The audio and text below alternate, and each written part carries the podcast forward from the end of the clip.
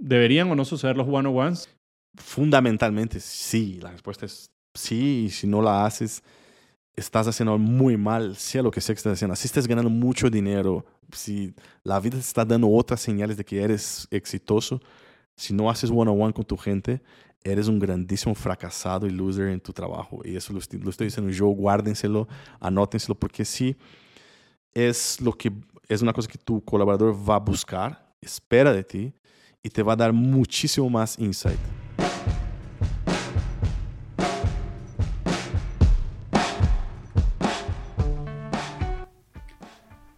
Mi invitado de hoy es Cayo Demetrio, brasilero, especialista en gente y cultura, o lo que se conocía antes como recursos humanos, y que antes de venir a trabajar en Latinoamérica hizo un posgrado en Australia.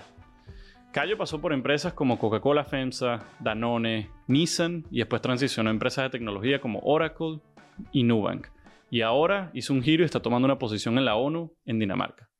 El one-on-one es de las preciosas oportunidades para que en una intimidad de una charla uno pueda ser el mismo y te pueda dar a ti como manager esa oportunidad singular de ver la real situación de una persona como colaboradora.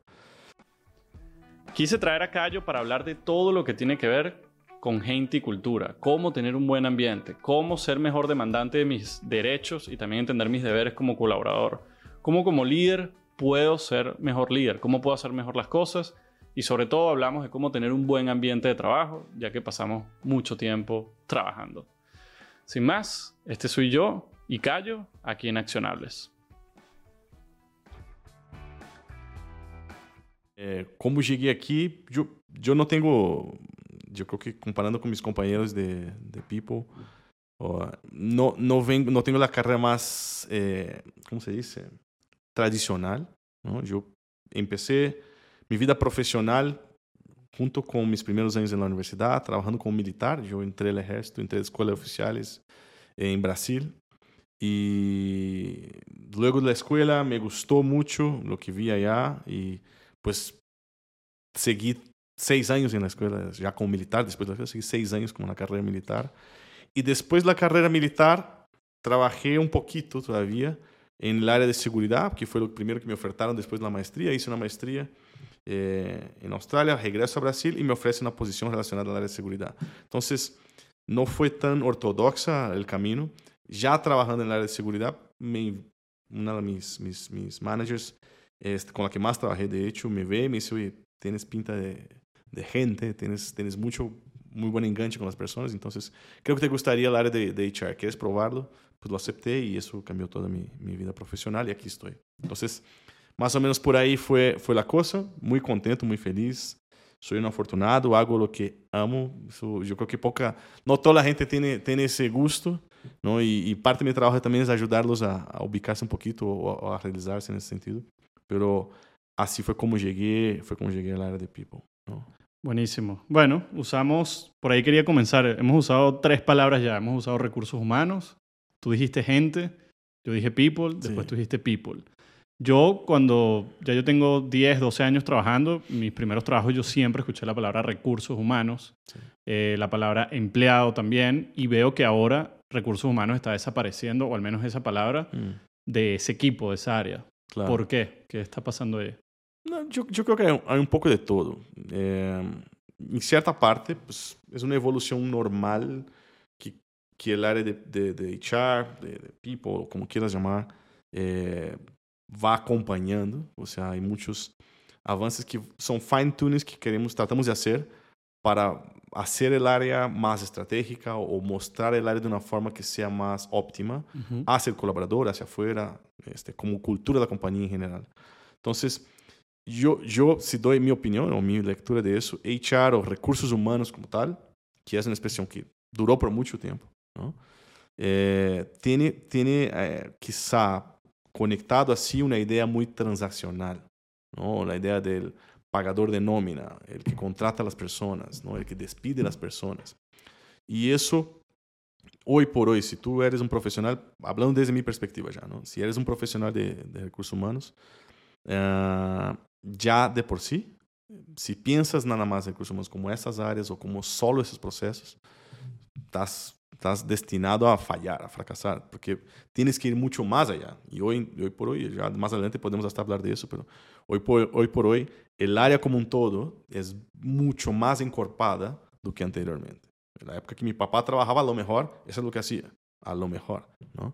Hoje por hoje, isso é muito mais vinculado a, a distintas áreas que aí sumam um valor muito mais evidente na organização. La otra es, puede ser también un tema de cómo hacer un branding más importante con las personas, cómo van a percibir tu organización desde afuera. Eso también es muy importante. Tú quieres traer el mejor talento, todo el mundo habla de traer el mejor talento. Uh -huh. Pues es un set importante de acciones, ¿no? De entre, entre ellas es... No nada más salario, evidentemente. Exacto, no. Es mucho de cómo haces el approach a la gente, a cultura, ¿no? Dijiste people, People eu creo que hasta quedamos corto. Eh, people and culture quizás sea um pouco mais adequado porque já é mais abrangente. É gente e sua cultura.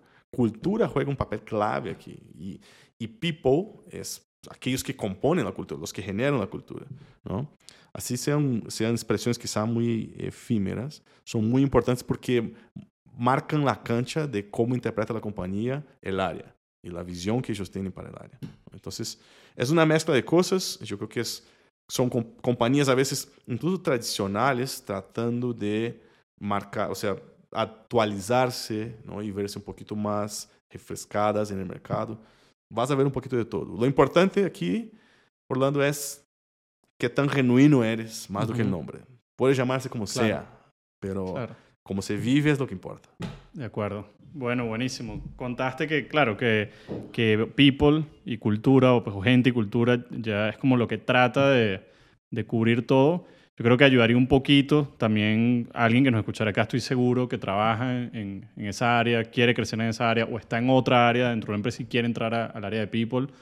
Más o menos, ¿cómo nos podrás resumir un poquito esos distintos roles que tú pasaste en todas estas empresas que nombré?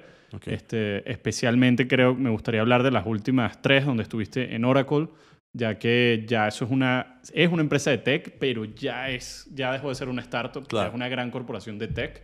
Eh, y luego pasaste a Nubank, que Nubank explotó y es, o sea, creció súper rápido, es una de las startups ahorita como más vanguardistas Además, hay un montón de cosas que, que me has contado de que, están haciendo, que, que, hiciste ahí en el área de People, tú y tu equipo. Y ahora estás moviéndote a un cargo eh, que sé que para ti también es, un, es, una gran exploración como una organización este, no gubernamental o gubernamental, pero ya no es una, una empresa definitivamente, y menos de tech, pero que es la ONU. Entonces, en esos últimos puestos, ¿Qué nos puedas contar para que de repente alguien aquí se refleje y ah, mira, definitivamente People no es pagar nómina, People no es despedir y, contratar gente, es más que eso? Ok.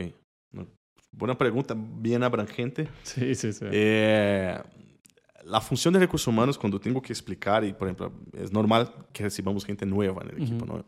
eh, más jóvenes que están empezando la vida y que quieren, la vida laboral y que quieren aprender del área. Hay una, una fotografía que la gran mayoría de los profesionales del área ya lo conocen, que es el ciclo del talento.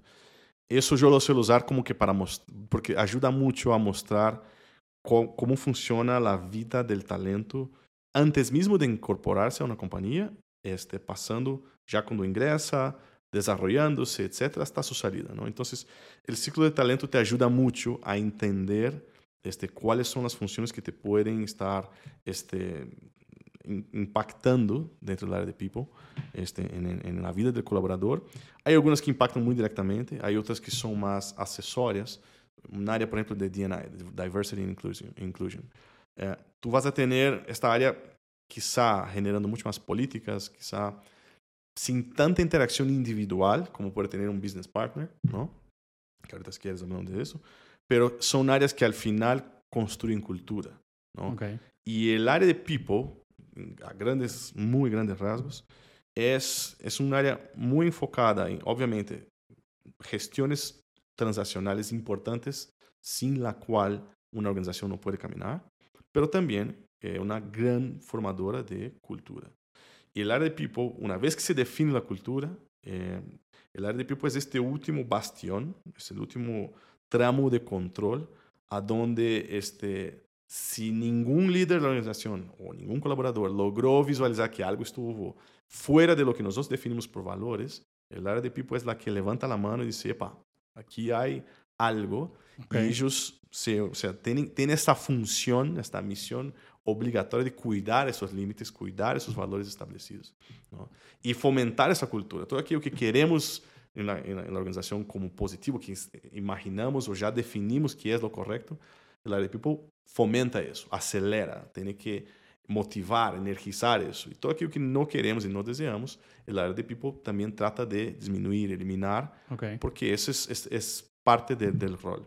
Adicional a eso, traer el mejor talento, encontrar el mejor talento, desarrollarlo, ¿no? promoverlo dentro de la organización, eso también es, es, es, es muy importante. El famoso find, grow, keep. Eso es fundamental. Entonces, para hacer eso hay diversas estrategias, ¿no?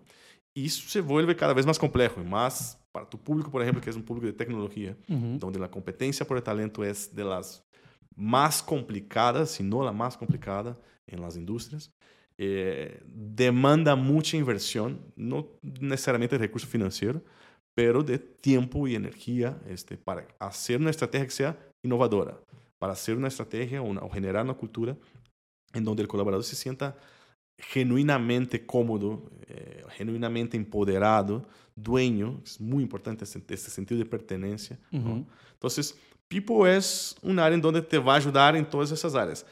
En eso va a haber, y ahí te puedo hablar de nombres, ¿no? Te di un, algo, claro. una descripción sea mucho, muy conceptual, pero entre el área, obviamente, atracción de talento, donde mucho empieza con toda la parte de promoción de quién es tu empresa, cuáles son tus valores, cuál es la misión de la compañía.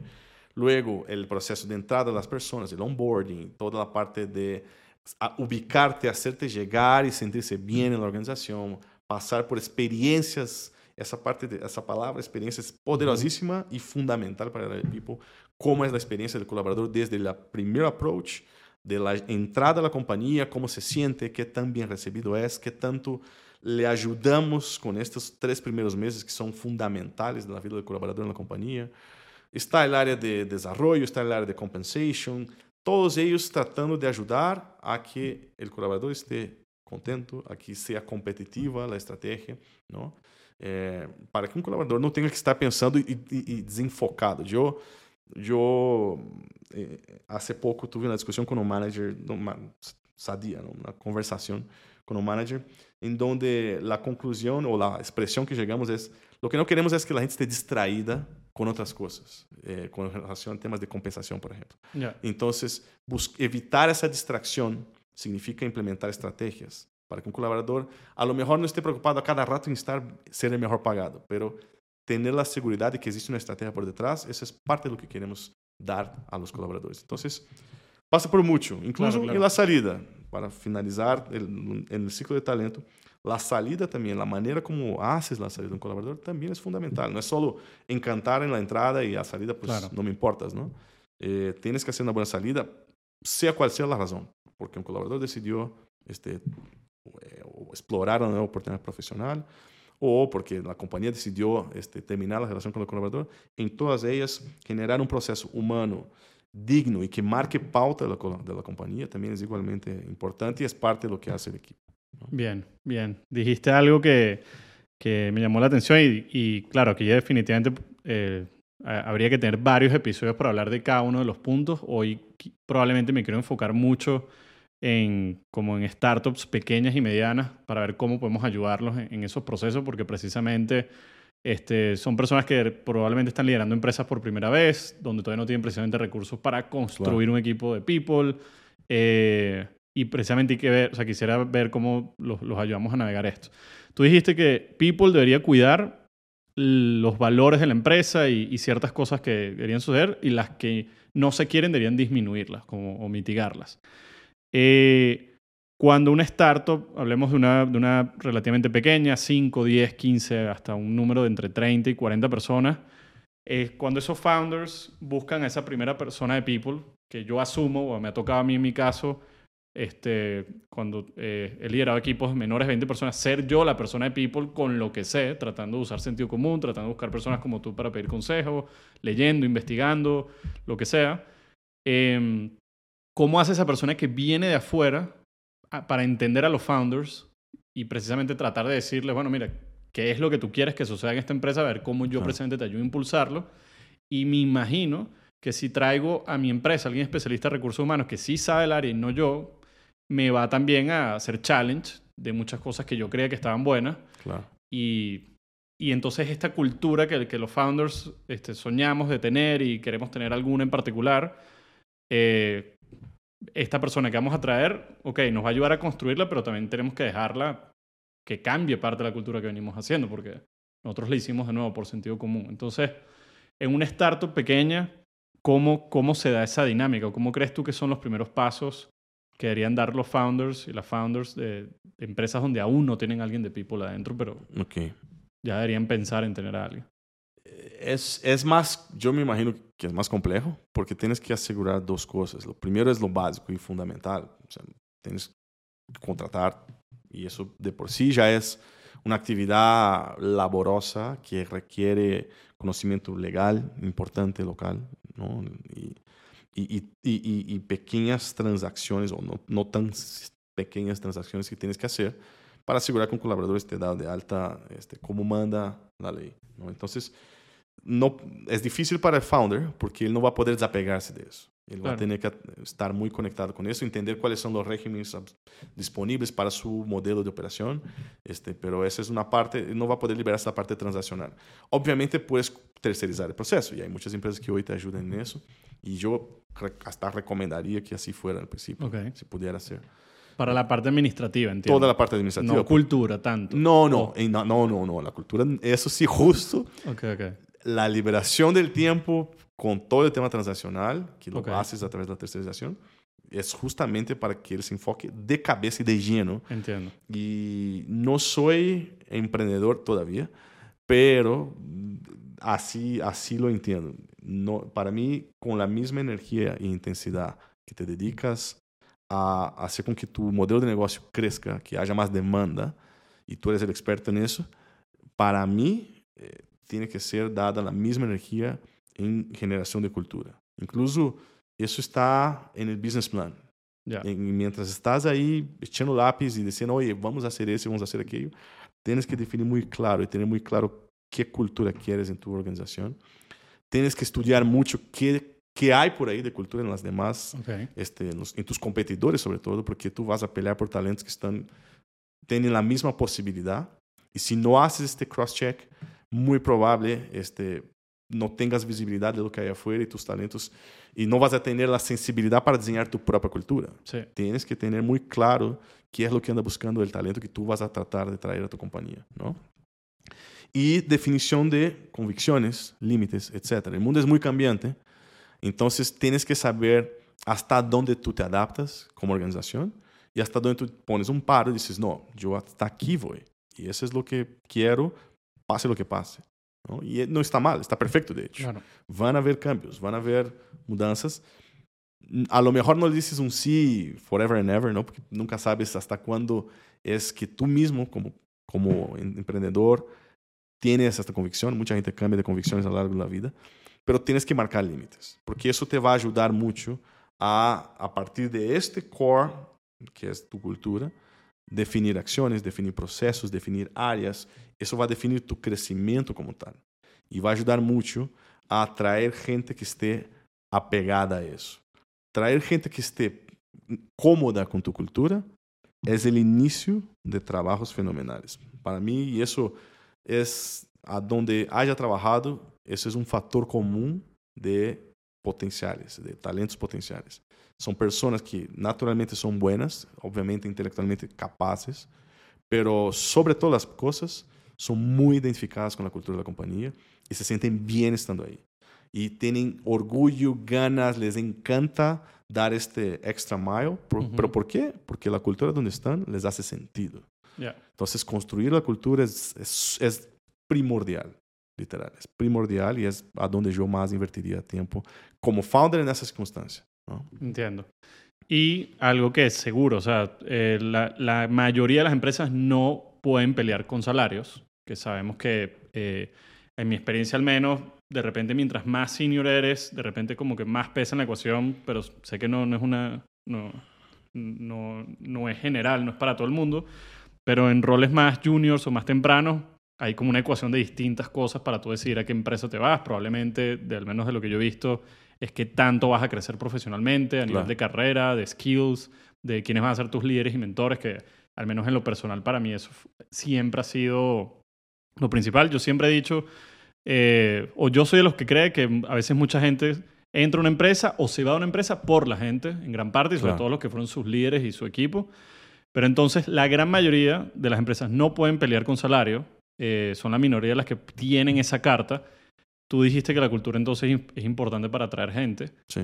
¿Cuáles entonces son esas armas que tienen hoy las startups que no han podido levantar suficiente capital, que están precisamente tratando de estirar ese budget lo más posible y tienen empresas grandes que tienen muchos más recursos? ¿Cómo puede hacer esa pequeña y mediana para traer buen talento? Que Es esa es una- una pregunta y un reto de todos los días. Buena pregunta, no fácil la Claro. ejecución de lo que voy a decir aquí, pero yo, mi, estuviera yo en esta circunstancia y, y creo que Nubank me dejó un aprendizaje muy grande en eso. Si ves, si ves la historia de cómo se formó Nubank y yo pude pues, interactuar, incluso uno de ellos fue mi jefe, este, interactué con mucha gente que estuvo en, casa, en la casinha, que fue donde empezaron, una casita chiquita, donde, sabe, no, no tenía ni siquiera los muebles todos ahí para, para trabajar.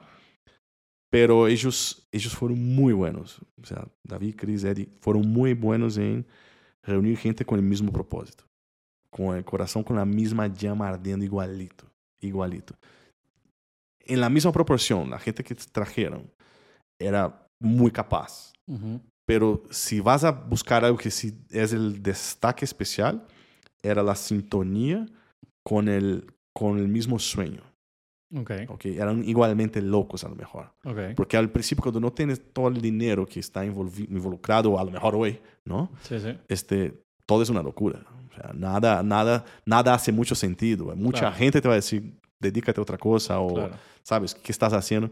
Entonces, ellos lograron encontrar gente que dejó cosa muy importante para atrás para unirse a un sueño sin ninguna garantía, pero era un sueño muy bonito, un sueño muy bien estructurado, por cierto. Sí. ¿no?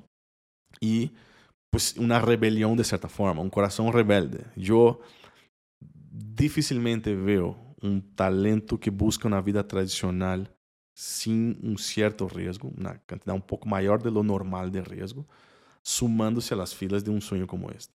Si Ya. eres un emprendedor, nos está escuchando hoy, y buscas a una persona que quiere una vida tradicional en paz, tranquila, donde todos él va a tener la seguridad que traba, haciendo lo mínimo y entregando lo mínimo, tiene 20 años de carrera, este no es el colaborador que vas a tener, la verdad. Tienes que buscar de una forma no tradicional. Y hay mucho. La buena noticia es, diferente quizá a los baby boomers o generaciones que vivieron periodos de inestabilidad global mucho más fuertes que la Sí. nuestra, ¿no? Este, hoy por hoy hay una camada gigantesca de gente que incluso no quiere la vida tradicional y Sí. navega mucho mejor en la incertidumbre, en un trabajo en donde quizá hay mucho más flexibilidad, quizá eh, hay mucho más oportunidad de ser el que maneja el autobús, que es una organiza- organización, ¿no? Entonces, yo me enfocaría mucho más nisso, en la bu- ma- mucho más en eso, en la búsqueda, pero asegurar también que essas coisas que esse tipo de talento vai buscar estén em place. ¿A qué me refiero? Tiene que tener mucha autonomía, tiene que tener mucha libertad, tiene que tener mucho work-life balance. Es decir, y el work-life balance es una opción también. Hay gente Sí. que se siente perfectamente cómoda trabajando 14 horas por día, ¿ok? Pero si ele está cómodo y ele está haciendo porque ele quiere, fine. Ahora, si ele também dice, perdón, yo me voy, es, es el pleno martes, estoy harto, estoy cansado y quiero tener la libertad de hoy desconectarme. Entender eso también. Sí, sí. ¿ok? Porque, porque si ele quisiera um ambiente laboral de 8 a 5 ou 8 a 6 tradicional, estaria trabalhando aí atrás de um banco desses tradicionais. Assim, Sí. tal qual. ¿no? Entonces, te, é, es acomodar isso, coisa que para a indústria de tecnologia eu creo que já, já está muito consolidado, não é algo que, que eu que estou ensinando a nadie, es tratar de visualizar e ser muito intencional na búsqueda. Por último, eh, a lo mejor, no, y sobre todo al principio, es muy difícil ser competitivo Sí. con, con, con dinero, pero tienes que tener una mínima idea de cómo compensa el mercado. Hay distintas formas de hacer Ok. y tienes que diseñar, ser, ser intencional en tu estrategia de compensación. No puedes pagar a la gente cada uno por un criterio sabe, sin, sin, sin, individual. Tienes que pensar en compensación como, una, como algo que se hace de forma colectiva, Ok. porque a partir do momento que não generas equidade, aí tens um tempo para administrar e corrigir. Corrigir mais adelante uma inequidade eh, general em tu organização é muito mais complicado. Não? Eu sei que estamos falando de, ah, de 5 Claro. a 15 pessoas na organização, ou mais depois, à medida que vai escalando o negócio. Pero se empiezas bem, se empiezas com uma estratégia de compensação, isso te ajuda muito com os nortes e os parâmetros para tomar decisões relacionadas à contratação, relacionadas a salário e como compensas com equities, etc, etc. Então, eu creo que isso também é algo que se pode fazer a princípio. Se lo haces bem, é muito mais fácil seguir adelante. Interesante. No, y ok, le hemos o sea, le he dado mucho protagonismo a startups eh, pequeñas, pero también en Latinoamérica, y, bueno, y qué bueno, ya hay startups de 50, 100, 500, hasta más de 1000 personas, que son startups que están escalando. Y también veo, precisamente por lo- el perfil que mencionas, el que no, el que quiere un sueño grande, el que quiere muchos riesgos, el que quiere incertidumbre, el que quiere, por supuesto, ser parte de, de ese primer pool de empleados que sabemos que, que tienen acceso a veces a unos beneficios increíbles, sobre todo de paquetes de acciones, etc. Y sí veo también que entonces ahora estas startups, que todavía no son una corporación de tecnología grande, pero dejaron de ser ese, ese, esa primera parte de- del, del sueño, sino que están como un in-between. Ahora ellos precisamente están yo en el medio de que no te puedo prometer la primera parte del sueño, donde somos 10 en una casa y donde trabajamos de cerca con los founders, que eso yo creo que también es una experiencia muchas veces buenísima y, Claro. y- y valiosísima, que no todo el mundo a veces tiene acceso. Si los founders son, son buenos, por supuesto, y a veces hasta, incluso hasta malos, yo creo que vale la pena convivir con ellos un ratico para, para aprender qué no hay que hacer. Y todavía entonces estas, estas startups que ya escalaron todavía no tienen el poder económico de las que ya son verdaderamente grandes y veo que están como en el medio de muchas de las cosas que dicen. No tienen el sueño, pero tampoco tienen todavía todo el dinero. Claro. Esas que están intermedias, que además eh, están en una etapa de que los inversionistas le piden, mira, tienes que ser rentable, entonces se acaban gastos extras de cultura y de que todo sea cool, sino, mira, esto ya se tiene que empezar a ver como una empresa y no una startup, precisamente. Eh, ¿Sabes algo de ellos? O sea, ¿cómo, cómo, cómo lidian? Porque Mi- no tienen...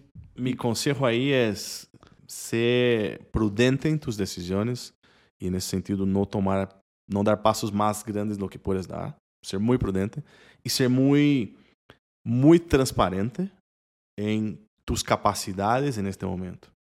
E eu creio que o melhor talento é aquele que, escutando isso, entendendo trans, a transparência que tu estás dando e os limites que tu puedes ter, que igual se queira unir a ti.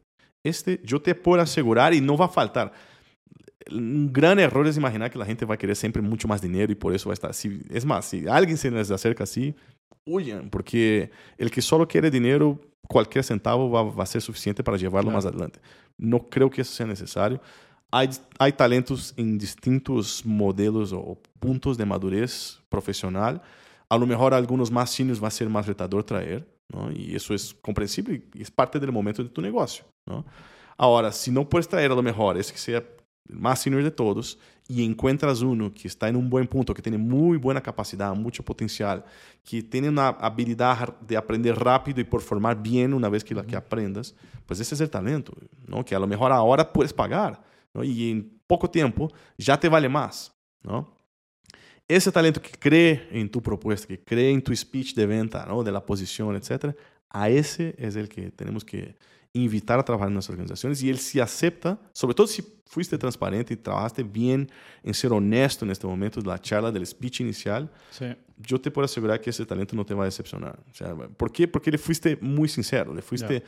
muito exato de tus capacidades, etc.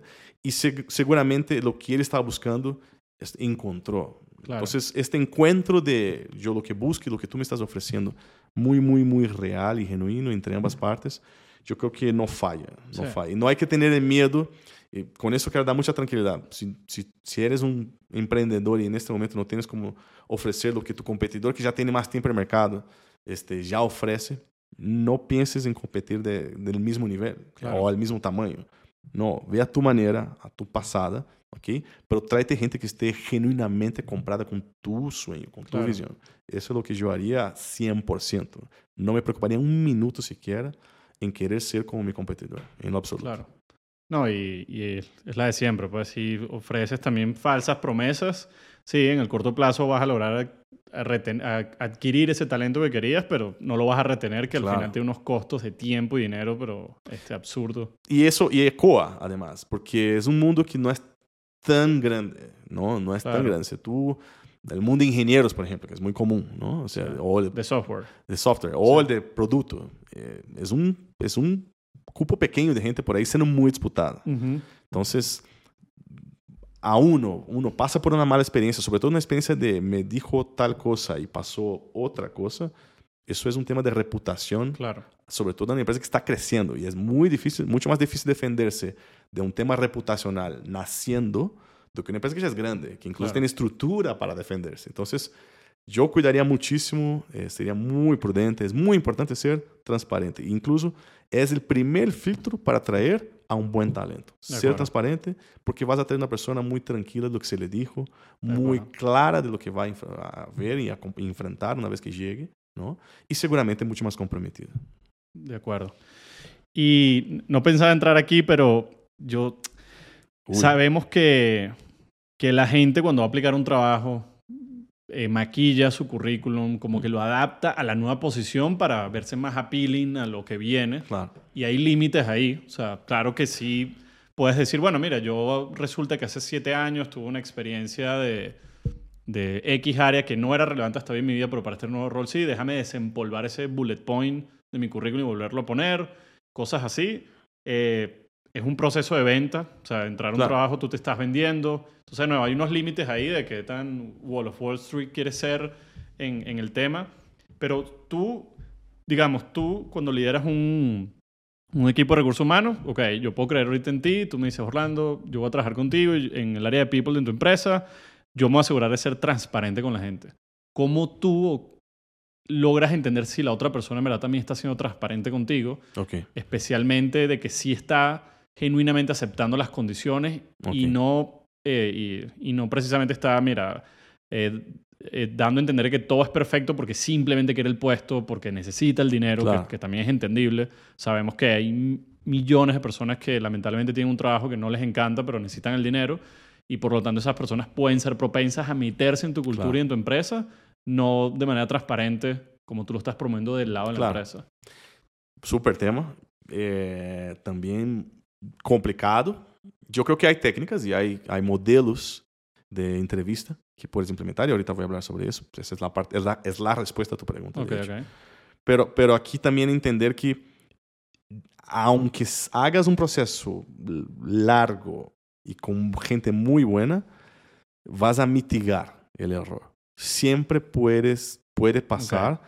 de que una persona, un, un, un, tipo que sea experto en entrevistas, muy chorero, como dicen por aquí en México, sabe, que tenga mucha labia, se te puede pasar. Claro. Y, y, no necesariamente, por ejemplo, si tú, tú, puedes filtrar y agarrar conocimiento técnico, ¿no? Y agarrar que el tipo tenga conocimiento técnico, pero si él es un mal líder, por ejemplo, él te puede dar respuestas correctas, las que tú quieres escuchar, sí. y llegando ya a la acción, eh, puede ser un tirano, claro. ¿sabes? Porque así es como le gusta comportarse. Es es complicado, no es tan sencillo. Hay distintos assessments que puedes hacer, ¿no? Yo lo que recomiendo, eh, y es no tan nuevo, honestamente, es, es, ya, ya tiene bastante tiempo, es competency-based eh, based interviews, basados en competencia las, las, preguntas. Hay una metodología que se llama STAR, si buscan okay. en Google eso está ampliamente este, difundido. Pero básicamente, ¿qué es esa metodología? Es hacer una entrevista y mi enfoque no es en preguntarte cosas eh, teóricas, sino más bien háblame de experiencias en que viviste tal y tal situación. Okay. ¿no? Cuando, cuando planteas tus preguntas de esta manera, tú estás obligando él o a inventar algo, cosa que es muy complicado en una entrevista de la nada sacar una historia, sí, ¿no? Sí. Este, o hablar de algo que ya pasó y hablar de su experiencia. Cuando hablas de su experiencia, hablas de, verdad, de verdadero conocimiento. Estás obligando a él a sacarte algo que él vivió y que de ahí aprendió. Entonces, si quieres saber, oye, háblame de que eres un líder o no, ¿no? O sea, sí, sí. qué tan buen líder eres. pues haz una plantea una pregunta en donde él vivió un desafío como líder para administrar a un talento que era irreverente, que no aceptaba su liderazgo, o que tenía un performance bajo y que fue lo que hizo. Entonces, plantea la pregunta más bien tratando de sacar esa experiencia en específico. Eso es la metodología STAR. Es tratar de sacar cómo experimentó una persona determinada situación y ahí es a donde mides tú si tienes los mismos valores, si de verdad el conocimiento técnico que tienes es bueno, si tienes capacidad de innovación, porque mucho de lo que te responden ahí puede ser súper encasillado o puede ser una, una, solución que mierda, jamás imaginé algo así, Sí, sí. ¿no? Entonces, ahí es a donde sacas si la persona tiene recursos o no. Entonces, esa es la forma de entrevistar y ahí, y yo creo que ayuda bastante. Estoy hablando un 70-80% del filtro importante de cosas, Sí, sí. ya ahí lo puedes sacar en este, en este estilo de preguntas. Lo demás, proponer assessments. Los assessments, o sea, business Sí. case, son también bastante ilustrativos de qué, de qué tanto puede salir, porque justamente también vas a ver si la persona se encasilla más, se siente tímida o es más Claro. eh, bold en cómo propone las cosas y dice, no, yo voy a proponer algo que nadie pensó y aquí va. Y puede ser un absurdo que te asuste y igual Claro. te, te haga decidir por otra persona o puede ser algo que digas, ok, hace mucho sentido, tiene buena estructura, tiene buena eh, creatividad, etc. Es el talento que yo quiero. Entonces, este tipo de acción ayuda mucho. Y por último, que no siempre lo hacen, pero cada vez más empresas lo hacen, es invita el tercer ojo que no tiene nada que ver con tu forma Claro. de pensar a la tanda. Ok. E, e invitar esta persona que a lo mejor no viene del área a que estás buscando el talento, Ok. siempre va a contribuir porque son personas que vienen sin sesgos. Sí, agnóstica. quitar sesgos es muy importante. Eh, dice, dice que es el último, pero voy a dar una última No, que esa es, creo que es fundamental. Construir equipos diversos es fundamental para cualquier equipo. Y, Ok. y la diversidad es en todo. Todo. Piensa en diversidad lo más amplio posible. Tamaño, color, forma de pensar, origen, este background. Todo eso, mientras más rico lo puedes hacer, mientras más diverso lo puedes hacer, más interesante va a ser tu equipo, más creativo va a ser tu equipo, más high performer va a ser tu equipo y mucho mejor tu cultura. Entonces, ya pensando a largo plazo, si quieres generar una cultura bonita, interesante, que, que sea rica para, a los, hacia los ojos del, del talento, piensen en ser intencionales también en el momento del reclutamiento, porque eso es fundamental. Qué bien, qué bien. No, ahorita sin duda tenemos que entrar a, a ese tema de diversidad y además que sé que entiendo que es una de las eh, áreas nuevas dentro de los equipos de People y es como una buena, precisamente, herramienta para atraer talento, ya lo dijiste. Pero bueno, ya hablamos un poco entonces dónde está parado el área de People, eh, cómo se, de repente se puede comportar una empresa pequeña, una mediana, este, o en el área de tecnología al menos. Eh, y bajo la premisa, porque ya tú mismo dijiste, es difícil definitivamente traer el mejor talento. Yo creo que cualquier líder de, equipos va a querer la persona que ya sabe exactamente lo que hay que hacer para el reto que dentro de la empresa, porque claro que va a conseguir las respuestas más rápido, va a tener el retorno más rápido también para la empresa contratando a esa persona.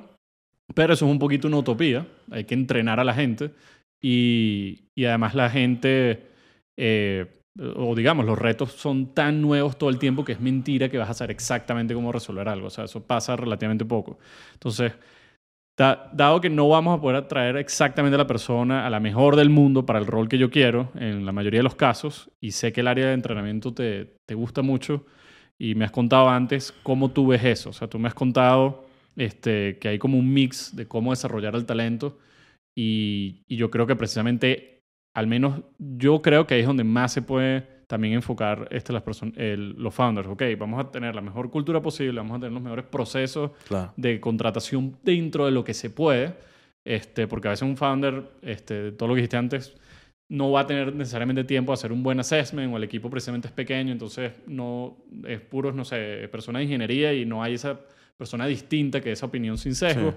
Entonces, bueno, en resumen, los recursos son limitados. Entonces es mejor partir de la premisa para esta pregunta de, tengo un talento promedio porque puedo llevar a un percentil muy alto, ¿cómo lo entreno? O sea, cómo yo como líder de empresas, ¿qué puedo hacer para explotar ese talento?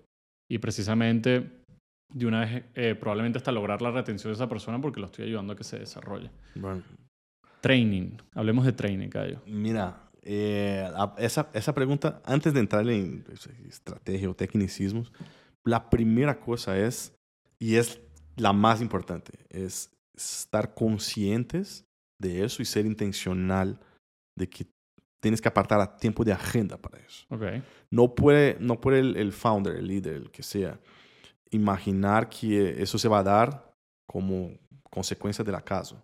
O sea, eso se da porque uno tiene que parar el juego, parar el día a día de los contestar correos, Slacks, whatever. La productividad. ¿no? Exacto, parar la productividad, lo que va a generar demanda, ¿no? ingresos en uh -huh. general.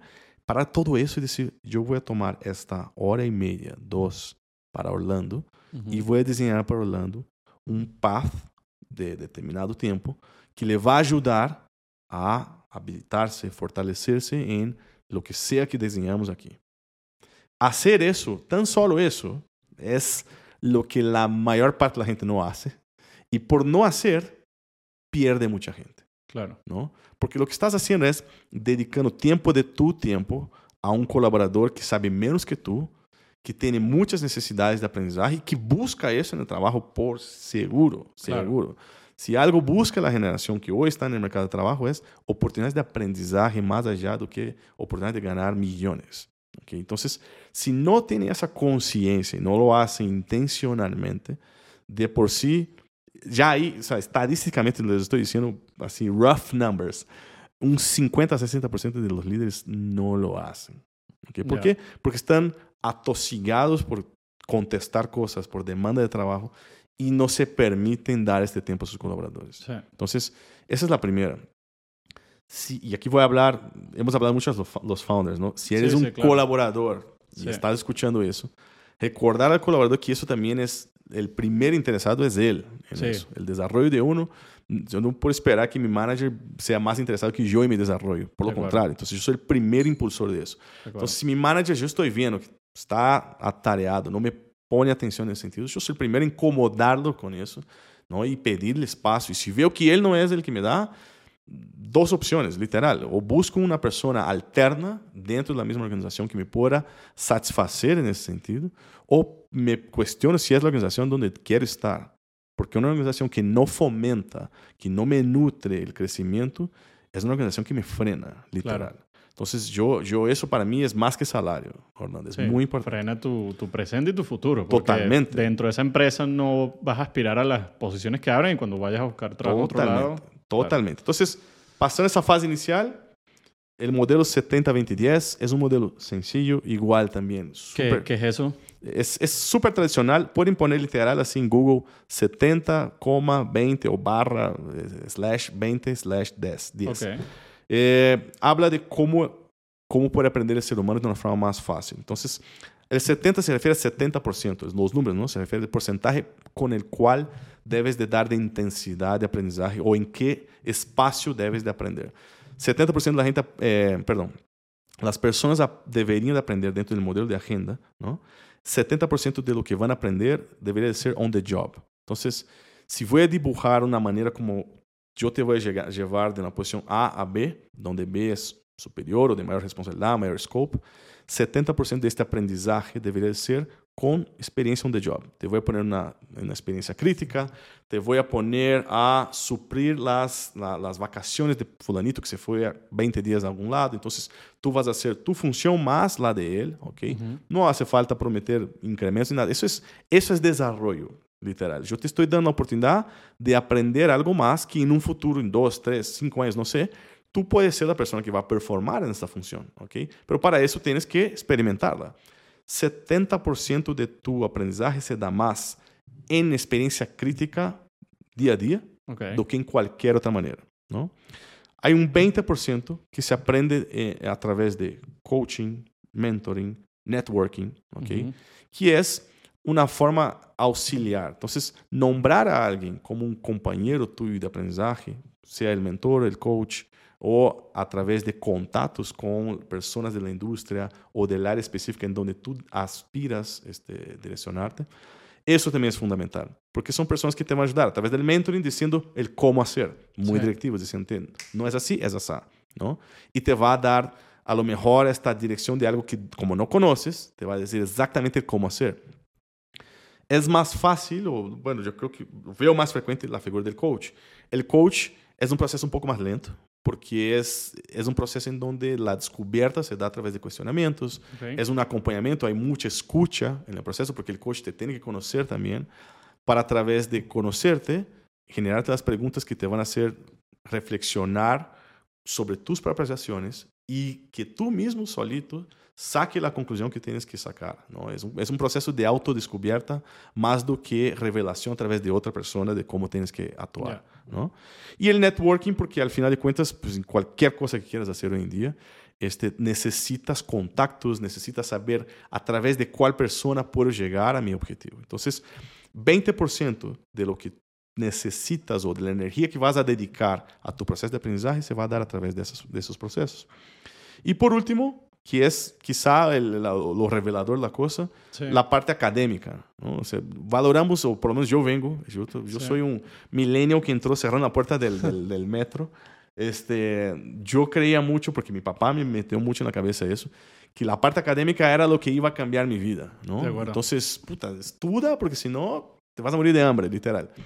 Eh, y está bien, el estudio sí es muy importante, pero, pero hemos aprendido que la parte de experiencia es más pesada y en este modelo justamente dedican 10% de la energía que vas a dedicar dentro de la agenda que tienes que formalmente establecer es para temas académicos, que los pueden dar a hacer en un podcast, desde, de, no sé, algo en YouTube o un curso formal Claro. en cualquier institución educativa, ¿no? Entonces, 70-20 días es eso, es cómo orientas tus acciones de aprendizaje, ¿no? Pero tienes que, ante- eh, eso todo, este formatito, tiene que antecederse de una sesión en donde muy claramente el colaborador tiene que explicar y dejar claro el qué quiere. Claro. Tan solo ahí va un buen tiempo porque mucha gente quiere crecer. Tiene la Claro. claridad de que, "Ay, yo quiero crecer, Sí, sí. ¿no?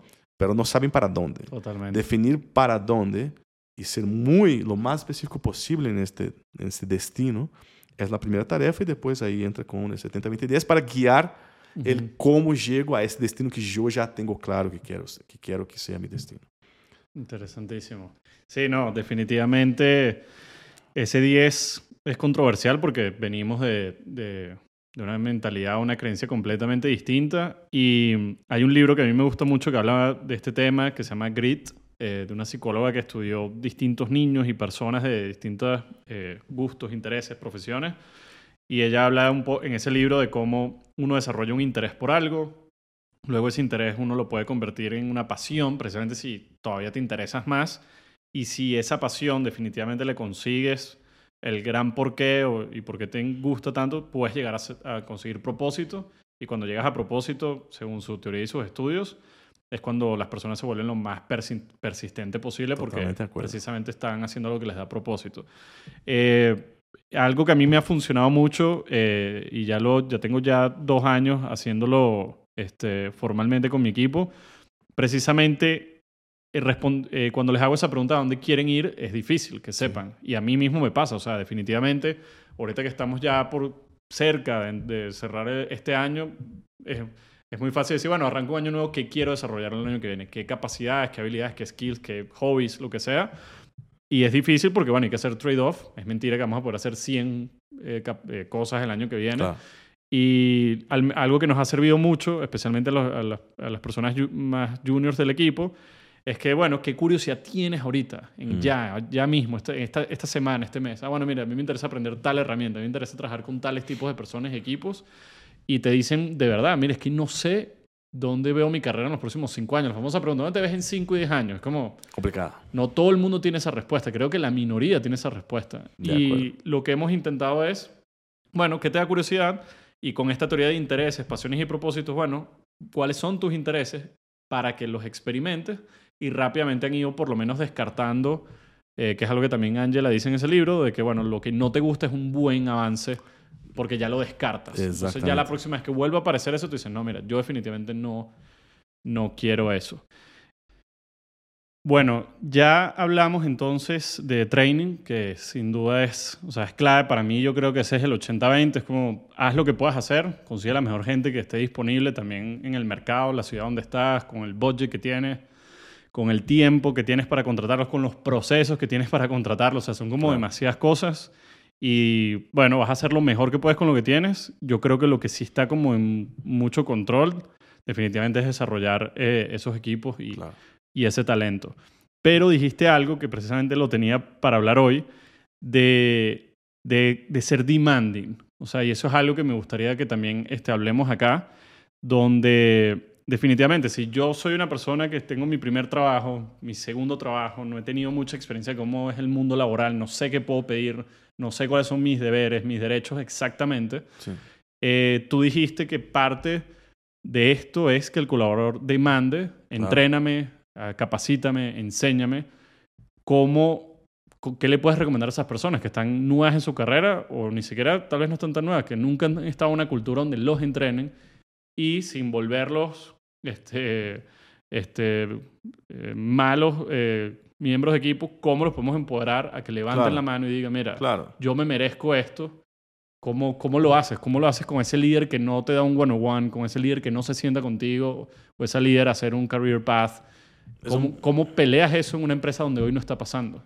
Donde De- hoy no está pasando es más, es más, quizá más difícil, pero igual, alguna, algunos puntos importantes aquí. Primero, am, nos- nosotros hoy vivimos en una sociedad donde la información está en todo lado, De acuerdo. literal. Entonces, y, y la generación que llega, la generación actual de presente en el mercado de trabajo, que va creciendo en el mercado de trabajo, ya es una información sumamente informada, sumamente informada. Entonces, es muy difícil para las compañías, más bien, eh, ha sido un gran reto para las compañías, más bien, no ser muy competente en la ejecución de su estrategia laboral. Porque, porque el colaborador ya llega sabiendo mucho. Y, Sí. y tiene, si él tiene alguna duda, con tres clics en Google ahí está. ¿no? Y puede buscar desde tutoriales de cómo defenderse en un, un tema de trabajo. ¿no? Hay mucho y que es perfecto, de hecho. Lo único que hace es levanta la vara de cómo las compañías tienen que actuar y de qué tan correctas este, y genuinamente intencionales deben de ser para atraer el mejor talento. Si eres un colaborador y tienes, y tienes este, dificultad para plantear sus cosas o tienes dudas, yo lo primero que hago es, buscar ayuda, levantar la mano, ser vocal. No hay ningún problema. Yo creo que como colaborador siempre tienes que estar cómodo, siempre tienes que estar en paz. No puedes ir al trabajo incómodo, no puedes estar, despertarse. Yo es más, no entiendo la gente, si me estás escuchando, por el amor del Señor, no despiertes indignado con el lugar donde vas a trabajar porque estás perdiendo tu tiempo en la vida. Acuerdo. Y el mundo es gigantesco. Hay opciones a donde sea eh, para que tú puedas despertar y ver sentido en lo que estás haciendo. ¿no? Eso es la primera cosa. Yo obviamente siempre recomiendo, den oportunidad a que la compañía resuelva si tienes algún tema. ¿no? Entonces levanten la mano este, y, planteen, dice, oye, no entiendo este punto, ¿me pueden explicar? O no veo claro un plan de carrera para mí. Tampoco tengo idea y no tienes que saber si eres un colaborador, sobre todo si estás empezando. Sí. Este, no tienes que saber sobre planes de carrera o desarrollar eso, pero está perfectamente aceptable. Es, más bien, es, es algo que debería de ofrecerte beforehand a la compañía, es explicarte sobre cuáles son las opciones de carrera para ti, cómo puedes tú desarrollarte dentro de la organización, Sí. cuáles son los canales que están habilitados formalmente, a veces informalmente, para que tú puedas crecer y así por adelante. El manager directo tiene un papel muy importante y antes de, eh, de- de- porque es muy fácil, Orlando, que tienen la bronca a, a- mándalos con los de People, ¿no? Claro, claro. Eso es una de las principales, si no la primordial función del manager, es recibir ese tipo de inquietud y administrarla. ¿no? Si no, es muy fácil ser manager, nada más Claro, exigir claro. y ya. Entonces, yo creo que el manager es el primero porque incluso es el que más conoce al colaborador. Es un tema, este, orientar sobre temas de carrera incluye conocer a la persona, incluye, te necesita una intimidad un poco más avanzada para que tú puedas decir, oye, yo te veo claramente aquí porque sé que a ti odian los números, tú odias el análisis, Sí. Ah, pero eres buenísimo en la parte de creación. Entonces yo te recomendaría mucho más un- una carrera dentro del área de creatividad que un área de analítica. ¿no? ¿Quién va a saber eso? ¿Recursos humanos? ¿People? No, obvio que no. Sí, yo sí, sí. no estoy conviviendo todos los días con el colaborador. A lo mejor si yo porque soy muy interesado en la gente aseguro que tomo un café con la gente, sé yo, a cada 15 días, puede que yo te pueda apoyar en eso, ¿no? Pero nadie va a sustituir, sustituir al manager directo de la persona. Sí. Entonces, el colaborador, yo recomendaría primero approach con su manager, exponer el tema, manifestar que es un interés, que es un anseo.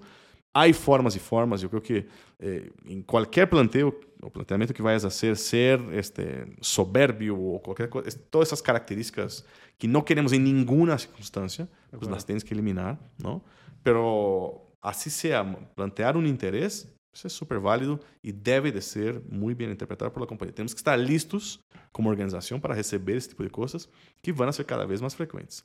Y eh, con una dinámica que a lo mejor yo voy y, y logro saciar esa necesidad en un determinado momento, no me puedo asustar que en seis meses regrese el colaborador con la misma necesidad. Y eso es Claro. lo de hoy. Eso es lo de hoy que está pasando en este exacto momento con la fuerza de trabajo en el planeta. O sea, no, yo tengo que tener esta capacidad de mantener interesado al colaborador muy rápido. Y a veces el interés sube en dos, tres meses o seis meses, se cae o co- empieza a perderse otra vez porque ya se aburrió el colaborador o porque ya no entiende, ya quiere otro objetivo. Sí. Tenemos que estar listos para eso, a cómo mantener interesado a un colaborador. Buenísimo. Sí, yo creo que tremendo reminder el de, ok, si ya hay alguien de recursos humanos o de people, mm, el deber es, o al menos entiendo el 80-20 está del manager directo, Totalmente. porque es el que lo entiende y tal vez debería ser más bien que ese manager se apoye en los expertos del área, como, bueno, ¿cómo manejo este caso? ¿Cómo le doy feedback? ¿Cómo le digo? Porque- estructuro el, La el reunión, el proceso. path. Exactamente. Y- Pero y, sobre todo dijiste algo que, que me ha pasado. O sea, ¿cómo haces para decirle a una persona, no eres buena para esto, dado que yo te estoy viendo todos los días que no eres buena con los números, bueno con los números? Y bueno, yo creo que ahí, si, si uno no sabe, bueno, eh, precisamente buscar a alguien de people o, o que sepa de estos temas de liderazgo para que, para que nos ayude. Y, ok, y ahora el, para las personas de, de people, cuando tú entras a una organización y precisamente le tienes que empezar a dar feedback a estas personas que tienen el liderazgo completo de la empresa, bien sea porque son founders, Claro. bien sea porque ya son C-level, ya tienen los cargos principales, tú eres como un satélite que está alrededor de ellos, que tienes mucha injerencia en ellos, pero tampoco eres su manager directo, para usar esa palabra. Eh, ¿Cómo recomiendas a esas personas que están hoy en el rol de people y que así como los colaboradores, hay que usar esa palabra, tienen a veces miedo de, de demandar lo que merecen? Seguramente hay gente de people que le da miedo decirle a los líderes de la empresa que hay cosas que están haciendo mal allá adentro. claro. Y me imagino que tú has estado en esa posición con perfiles muy, muy eh, poderosos dentro de su organización y dentro de la industria. ¿Cómo tú, siendo ese satélite que está ahí alrededor de ellos, logras influenciarlos para que, mira, tú definitivamente tienes algo que mejorar, Claro. así seas el dueño o la dueña de la empresa? Sí. ¿Cómo, cómo logras eso? a la primera cosa que quiero decir aquí es empatizarme, eh, porque si yo decir cualquier cosa aquí, en la teoría es súper fácil. Y Claro, claro. En un podcast, nada, pues sí, yo puedo decir cualquier cosa, ¿no? ¿De acuerdo? En la acción, y dependiendo del manager, puede ser mucho más intimidante, mucho más complicado. Dependiendo de mi personalidad como, como persona de people, puede ser mucho más retador porque pues a lo mejor no tengo todavía desarrollado, qué sé yo, ese espíritu de, de- de confrontación que Sí. se requiere o, o- o a lo mejor estoy en un punto de mi carrera en donde todavía no tengo marcados ciertos límites, Sí. entonces decir no puede ser muy complicado para mí, entonces yo- es, no es sencillo el tema. Con todo eso lo que quiero es empatizarme Sí, porque sí. a lo mejor uno escucha y dice, "Put, me va a decir algo que, ajá, que fácil, ¿no? Ya a la hora de la chiquita es más complicado. Sí, sí, hacer pushback es complicado y precisamente ahí quiero que... Y en la vida, ¿no? O sea, incluso a un amigo, o sea, que al, tal ve- vez... sí, al vecino que está haciendo Exacto, ruido. O sea, tal cual. No hacer es, no es- pushback es complicado. no es sencillo, pero yo, yo voy a hablar así, conceptualmente, cosas que me han ayudado. Primero, entendí que como profesional no voy a crecer, sino por influir cada vez más. Y cada vez más significa con más frecuencia, pero también con mayor nivel de influencia dentro de la organización. Ya. Entonces, influir sobre un supervisor es un inicio, después influir sobre un gerente junior es otra, un gerente senior y así por adelante. Mientras más puede influir en la escalera, ahora Ujú. pensando en este punto jerárquicamente, es sinónimo o señal evidente de seniorización de la persona. Buenísimo. ¿ok? Entonces, es la primera, es- yo me entendí eso y me puse a mí como reto. Ok. A medida que yo no podía decir un no a una persona más senior, yo no estaba listo para ocupar una posición mayor. ¿no? O a la medida que yo no podía hacerlo pensar en otra alternativa, porque no, no siempre Claro. es decir no, pero hacerlo ver un, un portafolio distinto de opciones y considerarlas como opciones válidas, esa es la función y esa es señal evidente de que ya estás más maduro en la posición. Entonces, cuando yo entendí eso, yo ya, ya no era una cosa que yo quería para los demás, era una cosa que yo quería para mí. Sí. Y que como profesional yo dije, o hago eso yo, o logro que esa persona entienda lo que yo voy a decir y, y que respete mi planteamiento, o yo todavía no soy el profesional que yo quiero ser. Esa es la primera cosa, ¿no? ¿Cómo lo vas a hacer? Ahí sí hay distintas maneras. Tú tienes que leer muy bien al- a, la persona que quieres orientar y, dar estos consejos. Hay personas que necesitan eh, más mentoreo y hay cosas que necesitan más mentoreo. Si es un tema de valores, por ejemplo, yo no negocio valores y esa es una decisión desde chiquito. ¿eh? Desde que tenía mis 20 años, yo dije, yo eso no lo voy a permitir, no lo voy a hacer, no voy a compactuar con eso. Entonces, a las cosas de valores, yo soy mucho más directivo. Yo digo, Claro. eso no se hace por A, B, C, D y E. Y si se va a hacer, no cuenten conmigo. Yo me Claro. excluyo de la ecuación, ¿no? Con cosas que no... Y puedes mentorear también para cosas que a lo mejor tú eres el experto. Sí. ¿no? Y es claramente, eso se puede ver, la, la- el expertise no se da por jerarquía, se da por quien tiene más tiempo y conocimiento de la cancha de algo, ¿no? Entonces, si eres un experto, también mentoreas. Eso, se hace así. Tienes tres opciones, puedes usar esas tres. Si alguien ofrece una opción que no estaba planteada, por supuesto que tienes que considerarla, pero siempre teniendo en cuenta que, pues, el mínimo marco de un determinado proceso, ¿no? La otra, y también muy frecuente, es el coaching. Y el coaching es vamos a suponer que es evidente que un manager está llevando mal una relación con una persona.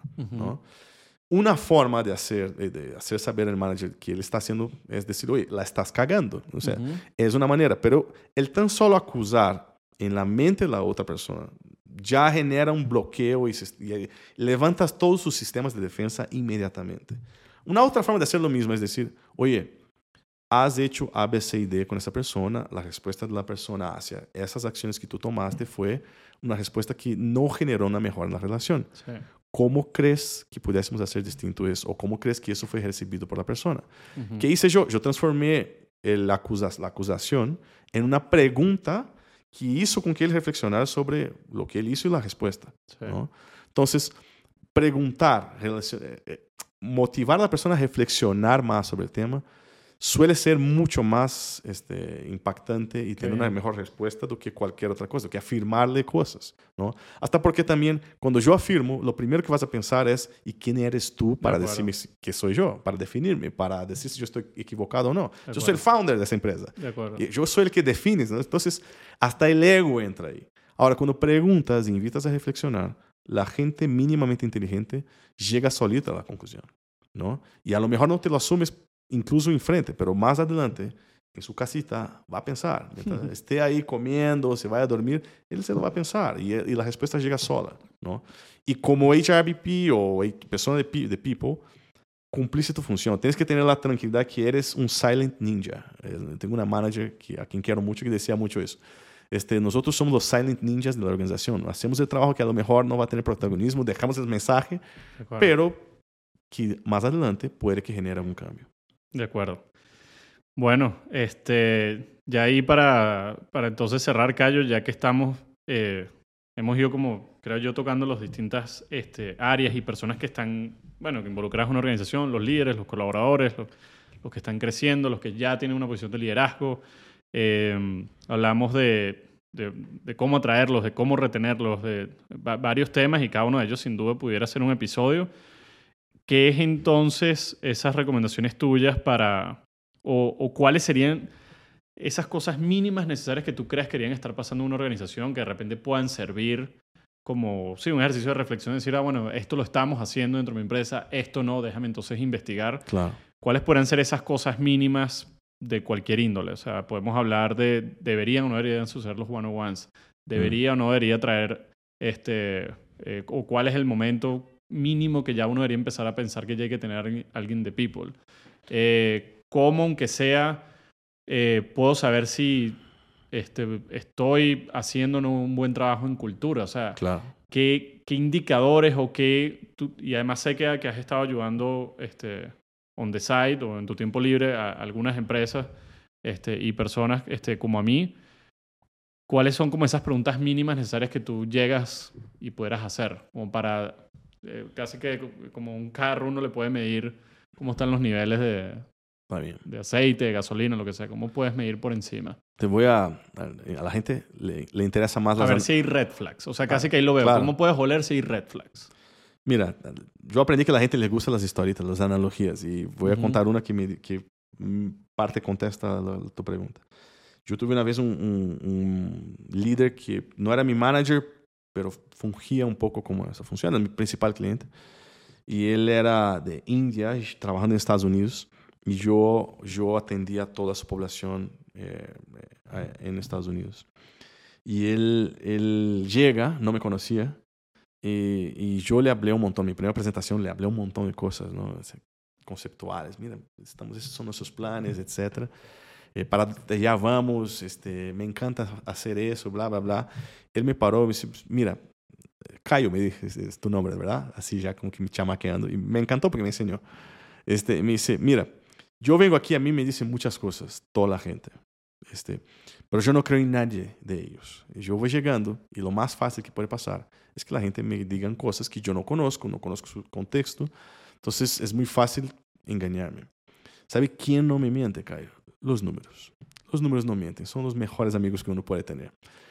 Y por más broma que fuera, ¿no? O, o vergonzoso que fuera para mí, porque creo que él estaba haciendo una crítica y yo no tenía números suficientes para él en aquel entonces.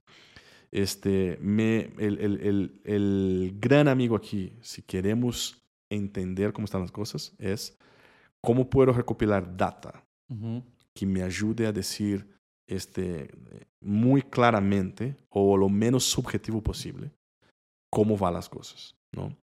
Generar data de people es algo que es una evolución de recursos humanos, es una es parte dentro, más allá del, del ir de ser recursos humanos a people, es qué estás haciendo tú diferente para ser más preciso, para anticipar cosas, etc.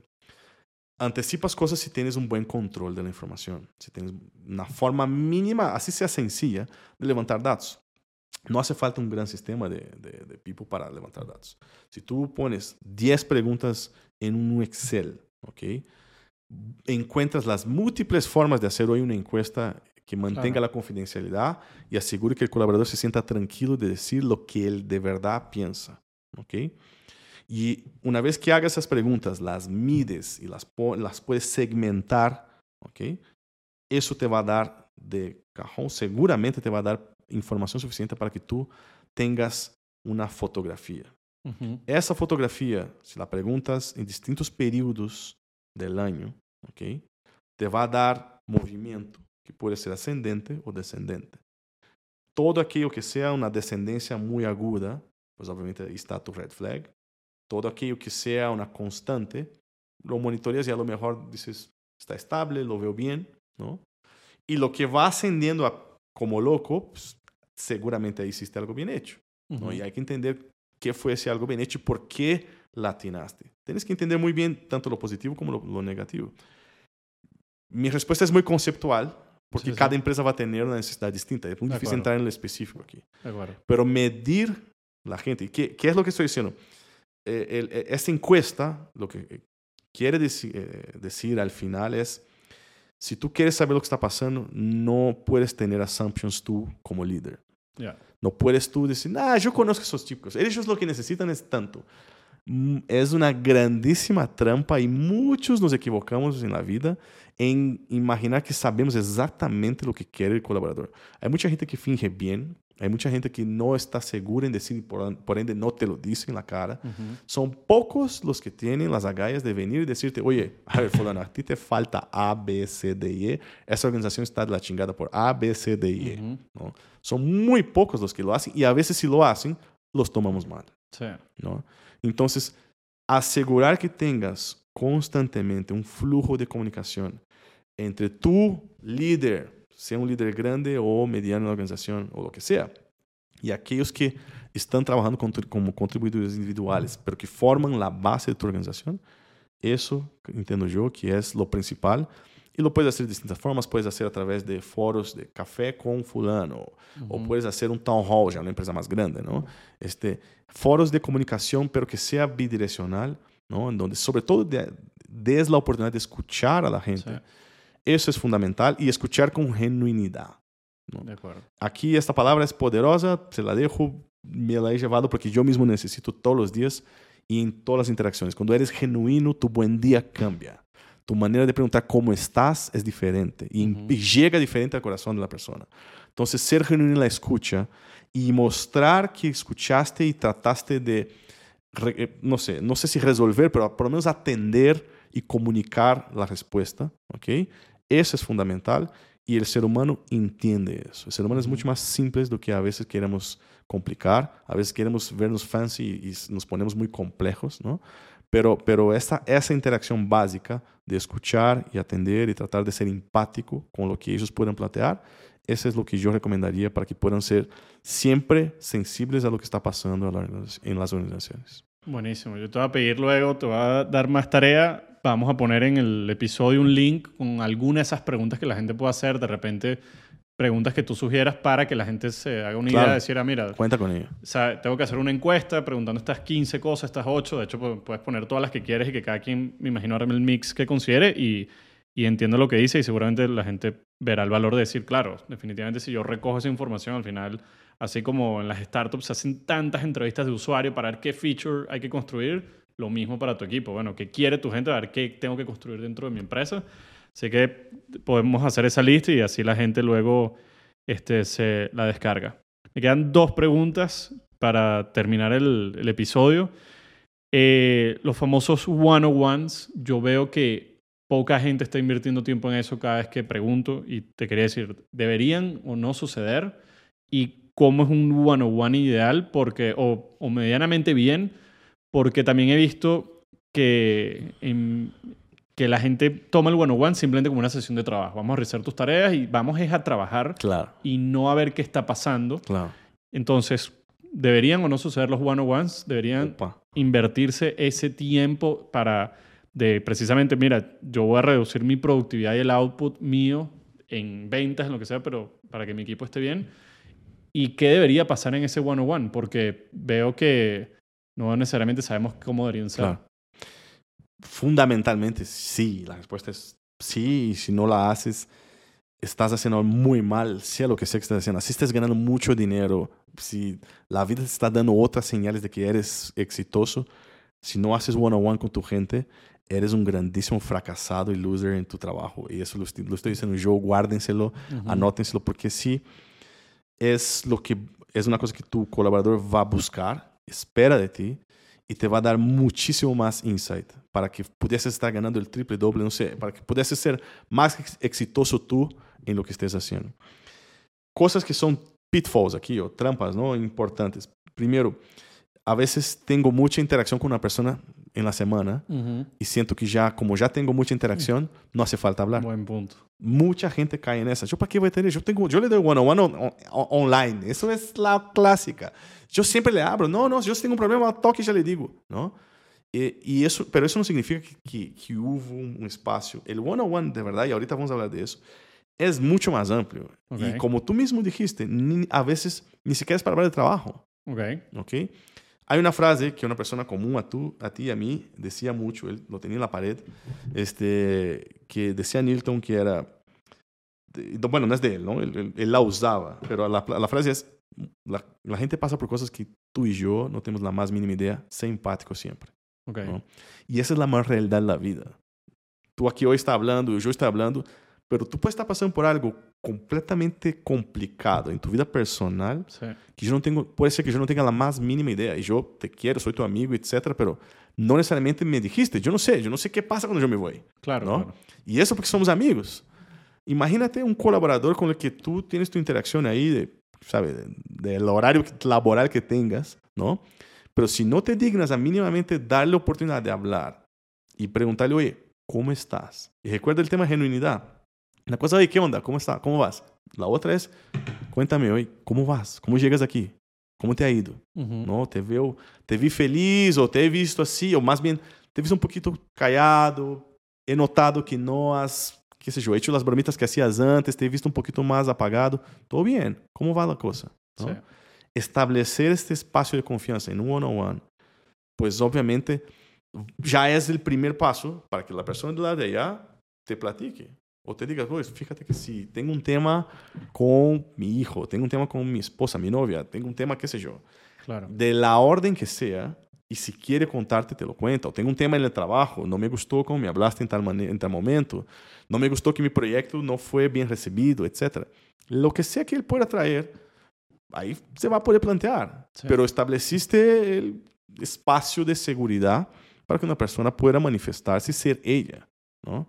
El one-on-one es de las preciosas oportunidades para que en una intimidad de una charla uno pueda ser el mismo y te pueda dar a ti como manager esa oportunidad singular de ver la real situación de una persona como colaboradora.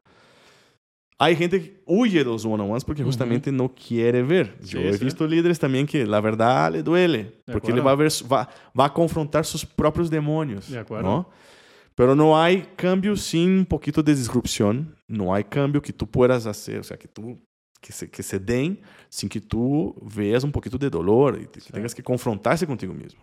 Entonces, si de verdad quieres ser un líder que transforma la vida de la gente, que impacta la vida de la gente, que genera valor, ¿no? Si de verdad quieres crear una cultura que es increíble, que es una cultura donde la gente se muere por trabajar contigo, tienes que estar dispuesto a ese tipo de confrontamientos contigo mismo como líder para mejorar a tu actuación, para mejorar la manera como piensas y que tu siguiente acción sea una acción mejorada, o sea, ya eficientada de esta parte que Sí. hacías mal, ¿no? Eso solo se va a dar en el one-on-one. Yo empezaría estableciendo el mood. Yo mis one-on-ones lo hago siempre fuera de la oficina. Si posible, lo hago en una mesa donde se pueda comer cosas ricas, tomar si necesario. O sea, no, no es embriagarse, por supuesto, pero Claro, claro. este, hacer con que sea lo más informal posible. Establecer el lugar, el mood. Así como estamos, por ejemplo, es súper mal porque es yo de un lado, tú de otro. Sí, yo sí, sí, prefiero más el approach donde yo estoy a tu lado, ¿no? Estoy más contigo do que tú versus yo, Sí, ¿no? sí. Y pues que sea formal, no tiene que ser una, una agenda con punto uno, dos, tres, como tú dijiste, no es una Sí. sesión de un business sprint, ¿no? Sino que es más bien, oye, ¿cómo te sientes? ¿Cómo llegas a esa sesión?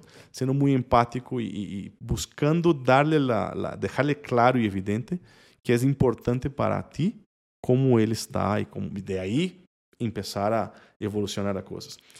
Otra cosa, y para no complicar mucho, cosa que también este, trato de preguntar cómo ellos mismos se evalúan, cómo es, ya entrando en parte de performance, por ejemplo, Ok. cómo evalúas tu performance, este, para entender cuál es su propia lectura. Bueno. Este, me sirve mucho dar mi propia lectura después que ellos dan la suya. Yo siempre digo, oye, yo creo que has hecho eso muy bien, creo que esas son tus áreas de oportunidad, ¿no?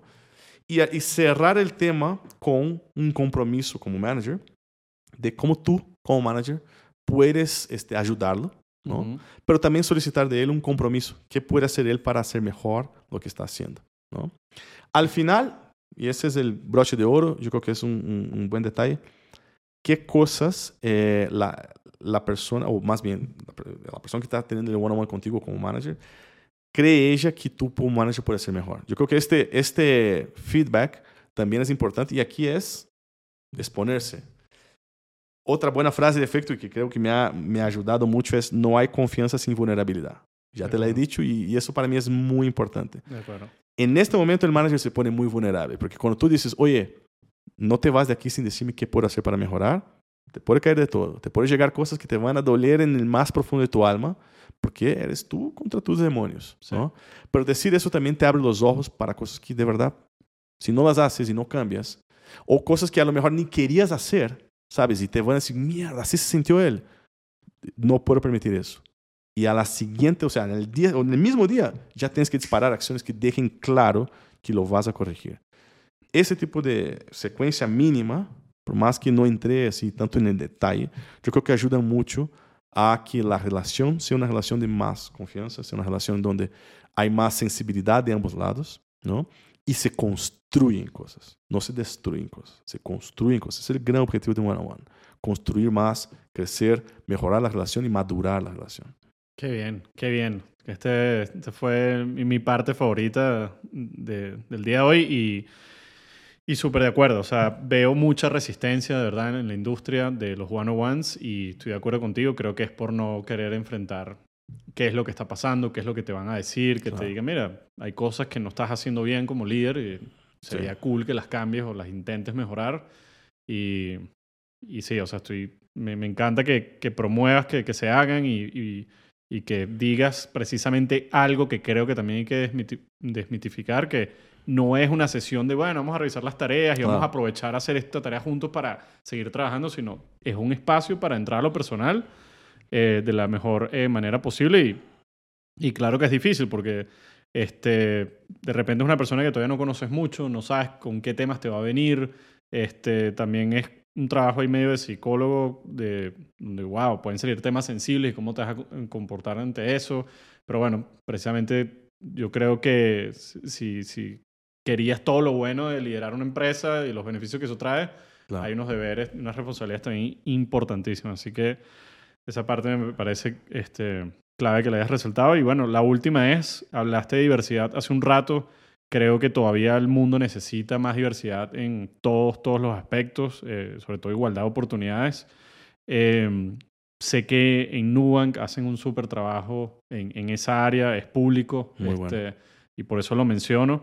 ¿Qué crees tú que está haciendo bien ahí Nubank y, y qué deberíamos estar viendo las personas en esa área, que es relativamente nueva y, claro. y, y, prácticamente puesta a un lado, subestimada. Yo, son dos preguntas. La primera, ¿qué, ¿qué, hizo Nubank bien? Yo creo que Nubank lo tomó en serio y fue intencional poniéndolo como parte de sus valores. Estableció como meta traer gente increíble, diversa a la compañía. Okay. Eh, pero, y, y no se limitó en diversidad. De hecho, creo que es una Diversidade é um conceito dinâmico rápido. Não é uma dinâmica lenta, é uma dinâmica rápida, em onde eh, grupos, segmentos, este, enfoques que tienes que dar são cambiantes, pero muito rápido. E isso, significa que tienes que ter primeiro alguém muito atento a isso, que não não necessariamente vai ser founder. Se não tienes condição de ter alguém na companhia, te vai demandar mais trabalho como founder de educarte. Diversidade e inclusão é muito de educação y entender áreas, grupos de gente que no necesariamente son los tuyos, no son tus tribus, uh -huh. ¿ok? Pero amar a estos grupos. Tienes que tener tolerancia, tolerancia total, sí. respeto. Es literal, es eso. Entenderlos y la educación es justamente para eso. Porque a veces están los, los famosos unconscious bias que uh -huh. puedes tener y son irrespetos o microaggressions que puedes tener hacia distintos grupos que las puedes tener por no conocer del tema. Sí. Entonces, yo lo que recomiendo aquí es eh, DNI o diversidad e inclusión es all about education. Tienes que leer, no hay otra forma. Tienes que entender qué hacen los demás. Okay. Este, si eres founder, si estás empezando ahora, si no tienes la estructura aún, busca qué están haciendo los grandes, busca qué, qué están haciendo las empresas que sí ya abrazan el concepto y ya son conocidas, ¿no? De hecho, hay empresas que son certificadas por distintas entidades por, justamente por el tema de, de, de cómo hacen el approach a DNI. Sí. Eso es, o sea, entender qué hacen las empresas vanguardistas es un muy buen abrebocas para que tú, o buen punto de partida, para que tú empieces a diseñar tu propia cultura, ¿no? El punto de partida es la definición de valores y visión que tú tienes como compañía de qué quieres ser. Si lo incluyes, y eso es, una, es parte del aprendizaje, si tu mindset desde entrada para la creación de cosas, productos, servicios, cómo voy a atender afuera y adentro a mi gente. Si en tu mindset traes el tema de inclusión, es mucho más probable que vas a ser exitoso en ese sentido.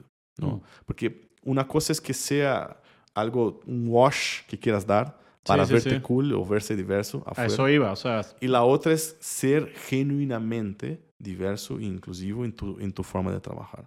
Para ser genuinamente diverso e inclusivo en tu forma de trabajar, tu mindset tiene que ser diverso e inclusivo en todo lo que haces. Desde organizar tu espacio de trabajo a los procesos como los determinas, cómo aseguras que un proceso de atracción de talento sea lo más abrangente, lo menos eh, sesgado posible, lo, lo, que, que, alcance el máximo de población de gente. Asegurar que tu compañía, una, una vez un, un, un, muchacho dijo en una, una charla que participé que una buena forma de medir, y lo voy a adaptar aquí porque él habló mucho por Brasil, uh -huh. pero una buena forma de medir qué tan inclusiva era tu compañía era tomar una foto, que tu compañía fuera una fotografía del Zócalo en México. ¿no? Okay. Si tu fotografía no es muy, si es muy diferente de la fotografía del Zócalo en México, significa que tú no eres tan diverso, porque en el Zócalo en México vas a ver de todo, ¿no? Esa es una manera. Es una sencilla forma de ver cómo define la fotografía. Para, para los que no conocen el, o que no han estado aquí en Ciudad de México, el Zócalo es el centro. Es ¿no? el centro de la ciudad, es una de las plazas más grandes, sí. este, lugares públicos donde precisamente hay una diversidad total de, Así es. de tipos de personas. Incluso, incluyendo extranjeros, ¿no? Porque Correcto. es un, un lugar turístico también. Entonces, eh, DNA es un tema que requiere estudio, Orlando. Para no equivocar. Actualizarse. Actualizarse, Sí. entender, entender cómo, cuáles son los grupos. Y se vale, incluso, empezar de a poquito. Si no quieres, o sea, Nubank hoy quizá es, son muchos los, los, los, los frentes que Nubank ya puede dominar y hacer y llevarlo con buena madurez. Pero Ok. porque tiene una estructura muy grande, y, pero literal, tiene solo nueve años Nubank. Eso es muy importante. Solo nueve años tiene la compañía. Sí. Y logró un avance porque empezó bien. ¿Qué recomiendo? Elijan dos temas. Voy a incluir mujeres, empresas de tecno- tecnología. Sí. Súper reto. ¿Cuántas mujeres ingenieras hay hoy? ¿Okay? De- Sí. en cualquier ingeniería es muy difícil. Entonces, elegir el tema mujeres, el eh, elegir el tema de eh, este, LGBTQ+, ¿no? Súper reto para un país conservador como México, por Sí. ejemplo, y- o, Sí, o en sí. otros países quizá más avanzados, ¿no? Porque mucha gente puede escuchar eso. Pero elige aquel que sepas en donde, que tu empresa todavía no lo tiene, ¿no? Y que estás dispuesto a desarrollar. Estudia sobre el tema, adáptate, sea abierto a adaptar, adaptar la comunicación si necesario, adaptar formas, ¿no? Retarte en constantemente policiarte, establece mecanismos de control para saber si eres bueno en lo que estás haciendo o no. Yo creo que eso es importante. Un buen reto y sencillo, ponte un KPI. Nosotros somos buenos para definir OKRs, ¿no? Sí, claro. Ponte un OKR que sea relacionado a temas de diversidad e inclusión y contrólatelo con la misma intensidad con la que controlas el de crecimiento. Si haces esto, vas a ser exitoso en lo que sea. No va a ser fácil, pero mientras sea intencional, es lo que importa y es lo que la gente quiere ver. Es lo que la gente- yo no quiero ver una empresa que tenga 80% de negros en Brasil. No sé si es posible, no sé si es lo ideal, yo no sé si es lo que quiero. En Brasil, que tenemos 60% de la población negra, ¿no? Este, lo que yo quiero ver es una empresa que, que genuinamente quiere dar oportunidad a todos. ¿no? Sí. Indiferente al color incluso, pero que es abierta. Y si es negro el que va a ser el director, excelente, bien. Si no, tiene que ser una mujer o un hombre blanco, no importa. claro. Pero no, el proceso no filtró por el color. Eso es lo que importa. Es que seas genuino en toda la forma de gestionar las cosas. Qué bien, qué bien. Bueno, Cayo, lo logramos. Qué bien. Terminamos, ya puedes respirar. Ya, puedes ya, ya agua. voy a relajar. De verdad fue algo este, diferente. Me sacó completamente de mi zona de confort. bueno. Pero yo tengo. Salir de la zona de confort es propuesta de vida para mí. De acuerdo. Feliz de estar aquí. Agradecido contigo, Orlando, que me, me, me, viabilizó esta vía confió en mí para hablarte este, por este tiempo que hablamos. Y ojalá por haber ayudado a todos. Y dejar como último mensaje es, la gente en su mejor versión este, hace cosas increíbles, pero para que esté en mejor versión tienen que ver del otro lado Ujú. preocupación genuina por ellos. Sí. Entonces, yo, yo siento que la generación que viene hoy es una generación capaz de cambiar el mundo. Ojalá todos que estemos haciendo, emprendiendo, haciendo lo que estén haciendo, tengan eso en mente, más allá de crecer y verse individualmente bien, lo que tampoco está mal, pero que puedan tener ese, ese pensamiento de transformar vidas. Nosotros podemos transformar vidas a través de las personas. Que tú estés pensando que el tema people es importante, a mí Sí. me encanta, Sí, sí. porque con que tú te ocupes de una personita, cambias quizá toda su vida, la vida de su familia, etc. Yo sí creo en eso, puede ser muy soñador, pero con que el 20% de lo que yo, yo miro, imagino, se yo ya estoy feliz. Ya. Así que gracias por eso, gracias por la oportunidad. Yo feliz de estar aquí. Y nada, a ver cómo se da eso, esa locura que estás imaginando. Estoy seguro que va a ser exitosísima. Buenísimo, buenísimo. No, no, y de nuevo, eh, yo te traje aquí porque me has ayudado mucho con temas puntuales de People y a, varios amigos recientemente. Y creo que, bueno, si, si esto lo van a escuchar y ver eh, X número limitado de personas, mejor que tengan acceso a alguien como tú, que ha tenido, oye, buenos años de experiencia en empresas de, de todos los tamaños.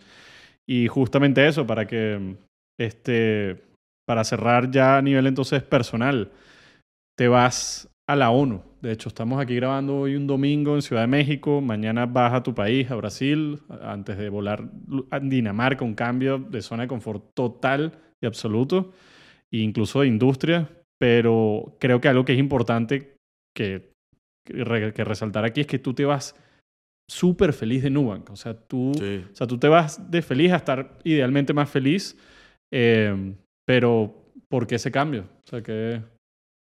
Yo trabajo en HR, people, como quieras llamar, porque tengo genuino placer en hacer el bien para la gente. Nada, nada me paga más que eso, de que ver el bienestar de la gente. Vengo de un país pobre, gigantesco y hermoso, pero pobre todavía y, con mucha pobreza, millones de personas con hambre.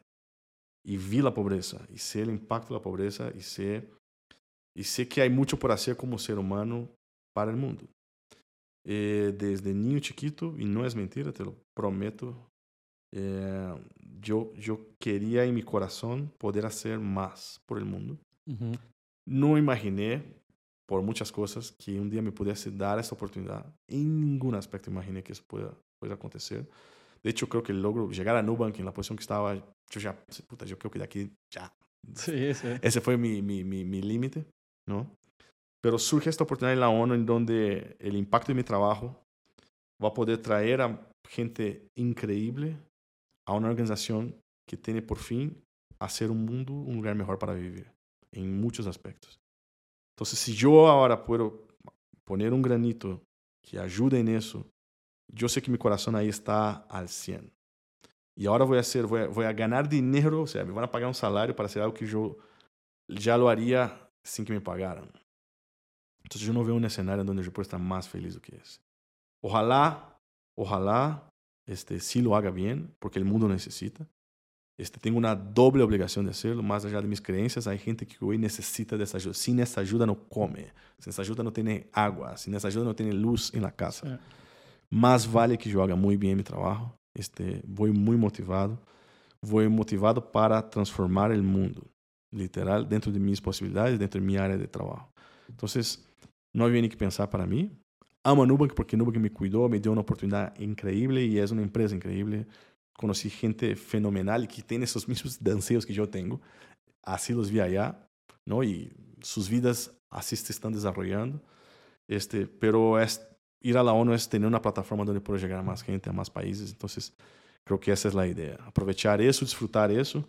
Soy muy agradecido por la oportunidad que tengo. Soy, estoy honrado y, y, y, asustado con el reto, pero el susto en mi vida ha sido una buena señal. Significa que siempre voy a creer que todavía no estoy listo y siempre va a exigir que yo me prepare más, exija más de mí mismo, corra más, este, sea la mejor versión todos los días. El día que yo me sienta muy canchero es cuando ya mi trabajo empieza a volverse mediocre. ¿no? Entonces hay que, hay que ir a afrontar las cosas de esa forma, así, así lo veo. Qué bien, qué bien. Bueno, todo el éxito del mundo en ese rol, Cayo, y, y, bueno, estadísticamente te debería ir muy bien. Sé que vienes de, de muy buenos este, proyectos y, cosas que has logrado en, en las organizaciones donde has estado. Y bueno, gracias por haber venido hoy y la gente te puede conseguir en LinkedIn como Cayo Demetrio. Igual vamos a poner los links en donde sea que publiquemos el episodio. Y de verdad, de mi lado, animarte, Cayo, a que compartas, que consigas tiempo, así sea para postear en LinkedIn, eh, que te abras un blog, eh, que animes a más gente de tu industria a que, que cuente cómo, cómo se pueden hacer estas cosas, porque si los líderes de las empresas no, nunca tuvieron un rol de people ni de recursos humanos, es probable que no entiendan la importancia de esto ni de qué debería hacerse ahí porque es ignorancia común y corriente. Si yo no sé que algo existe, un proceso existe, un one-on-one, por qué lo debería hacer si no está, es un unknown, unknown dentro de mi cabeza. Claro. Entonces yo creo que ustedes donde más pueden ayudar es contando un poco este, cuál, qué cosas deberían estarse haciendo para que precisamente un pequeño post tuyo en LinkedIn, que lo lean algunas personas que digan, miren, así deberían, o los one-on-one son importantes por esto, la diversidad e inclusión es importante por esto. Creo que es el mismo ejercicio que tú decías de, de cómo dar feedback, de por lo menos abres el ejercicio de la reflexión. Claro. Esa persona sola luego verá si te pregunta algo ahí o busca a alguien que sepa del área. Pero sí, o sea, sigue compartiendo Gracias. cosas que sabes porque, este, de nuevo, sabes más de lo que, de lo que, No, de lo que siempre me dices y por eso te quería traer acá y, Gracias. bienvenido. Y, y- y aprovechando, pues igual, con los contactos que van a tener, el que escuche, si yo puedo ayudar en cualquier cosa, cuenten conmigo. Yo no trato de no negar de ayuda a nadie. Este, teniendo chance y tiempo, yo prometo responder y con mucho gusto, si yo puedo ayudar, ¿no? Pero gracias y gracias por la confianza, Orlandito. Buenísimo, Cayo. Buen viaje y sabremos noticias pronto de ti en la ONU. Venga, Dale. muchas gracias. Chao.